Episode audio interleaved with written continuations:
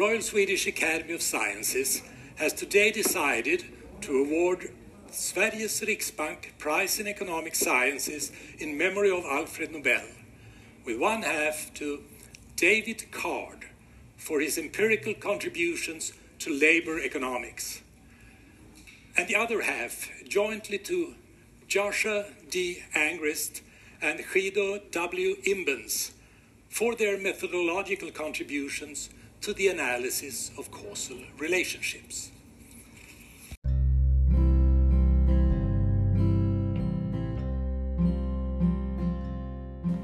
Em 1969, o Banco Real Sueco atribui o primeiro prémio de Ciências Socioeconómicas em memória de Alfred Nobel a Ragnar Anton Frisch e Jan Timbergen. Passados 52 anos, os laureados foram David Card, Joshua Angrist e Guido Imbens. Mas esta é a história que começa muitos anos antes, em 1895, ano em que Alfred Nobel, um químico, engenheiro e industrial sueco, escreve o seu testamento, deixando a sua herança a um fundo de investimento que assegura anualmente o valor monetário dos prémios. Inicialmente eram apenas cinco: o da paz, o da literatura, o da medicina, o da física e o da química, ao qual se juntou o Prémio para as Ciências Socioeconómicas, criado em 1968 pelo Banco Real Sueco. Pondo a história de lado, muitas são as lendas que pairam sobre o prémio, e uma das nossas favoritas tenta dar resposta ao porquê de não existir um prémio para a matemática. Alguns investigadores defendem que Alfred Nobel se queria vingar do amante de uma das suas próprias amantes, o matemático Gustav Mittag Leffler.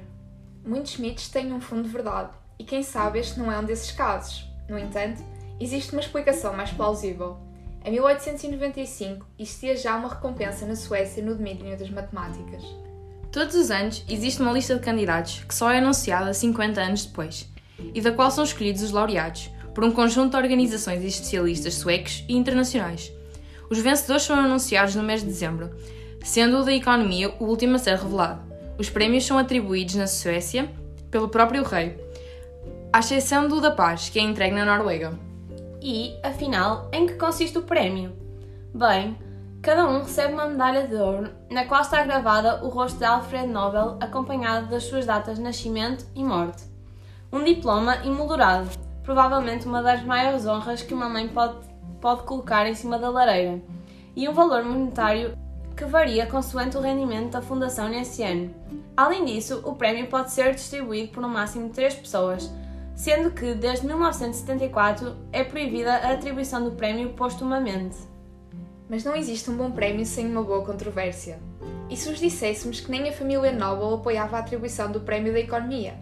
Peter Nobel, sobrinho bisneto de Alfred Nobel, acusou o Real Banco Sueco de dar mau uso ao nome Nobel, apontando que a família considera o prémio um campeonato de relações públicas para economistas, algo impensável para Alfred Nobel, que desprezava pessoas para quem os lucros são mais importantes que o bem-estar da sociedade.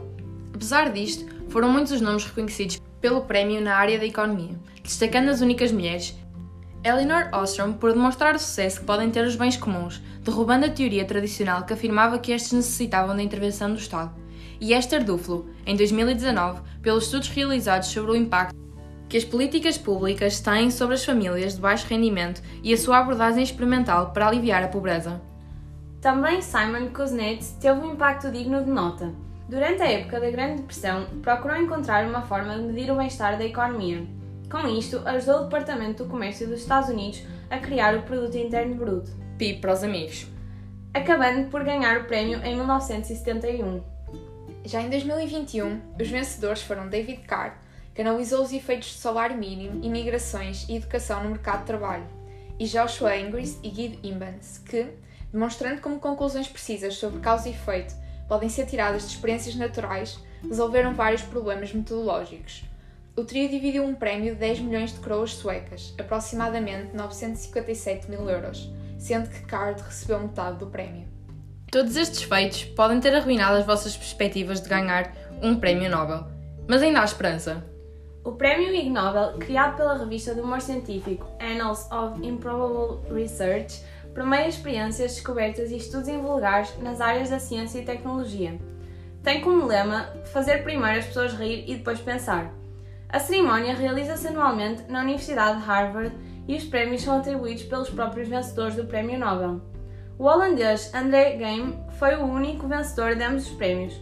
Na lista dos prémios Ig Nobel constam ainda três portugueses pelo estudo Saliva humana como agente de limpeza de superfícies sujas. Eu.